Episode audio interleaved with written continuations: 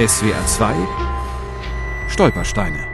Baden-Baden, Sophienstraße 22. Hier wohnte Josef Götzel, Jahrgang 1875. Flucht 1933, Palästina. Überlebt. Hals über Kopf verließ Josef Götzl im Jahr 1905 mit drei kleinen Kindern und Ehefrau Johanna seine russische Heimatstadt Kutno. Der Grund, warum sie dort ausgewandert sind, war das berühmte Pogrom in Kishinev, wo die Kosaken von dem Zar Romanow die Juden in einem kleinen Städtchen fast alle umgebracht haben. Das hat so einen furchtbaren Einfluss und Schreck auf die russischen Juden ausgeübt, dass damals die große Auswanderung nach dem Westen und besonders Amerika begonnen hat. Sein Sohn David wurde 1913 in Baden-Baden geboren. Vor 20 Jahren erinnerte er sich, kurz vor seinem Tod, an die Anfangsjahre der Familie in der Kleinstadt. Ich weiß nur, dass sie sehr, sehr arm angefangen haben. Ich weiß, dass mein seliger Vater Milch verkauft hat, die er auf seinem Rücken von dem Annenberg nach Baden-Baden runtergeschleppt hat. Er hat sie da oben bei Bauern gekauft und sie dann unten an Juden weiterverkauft. Die Juden waren natürlich interessiert, ihm zu helfen. Und unter den Juden ist es auch so, dass immer einer den anderen hilft, wenn er in Not ist.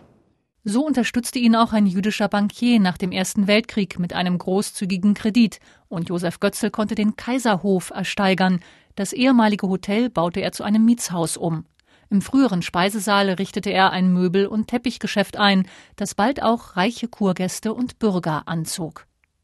Aber trotzdem blieben er und seine Familie in der assimilierten jüdischen Gemeinde von Baden-Baden ein Fremdkörper. Ich kann mich zum Beispiel erinnern, dass wir bei einem Tanzabend in dem Zentralhotel separat gesessen sind und dass viele Töchter von den deutsch-jüdischen Familien mit uns gar nicht tanzen wollten weil die haben die Ostjuden als Bürger zweiter Klasse betrachtet. Josef Götzl konnte weder lesen noch schreiben. Um sein Einrichtungshaus erfolgreich zu führen, war er auf die Unterstützung seiner 13 Kinder angewiesen. Die älteste Tochter Johanna erledigte die Buchführung, auch alle anderen mussten mithelfen. Nun war mein Vater ein sehr, sehr frommer Mann, der alle Gesetze der Religion beobachtet hat, dass man nur koscher ist, und hat sein Geschäft am Freitag bei Sonnenuntergang zugemacht und es am Samstag nicht aufgemacht, bevor Sonnenuntergang. Als strenggläubiger Jude bot Josef Götzl mit seinem langen Bart und Schläfenlocken das typische Bild eines Orthodoxen. Schon sehr früh wurde er deshalb zur Zielscheibe der Nationalsozialisten. Mehrfach wurde er auf offener Straße zusammengeschlagen, auch am Boykotttag, dem 1. April 1933. Und da musste er dann ins Krankenhaus, wo er mit einer Kopfwunde viele Wochen lag.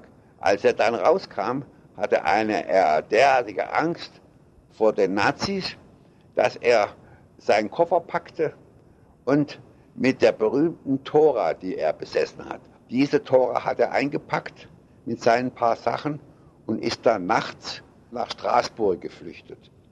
Und von Straßburg ist er dann damals 1933 nach Palästina ausgewandert, wo er auch im Jahre 42 gestorben ist. SWR 2 Stolpersteine. Auch im Internet unter swr2.de und als App für Smartphones.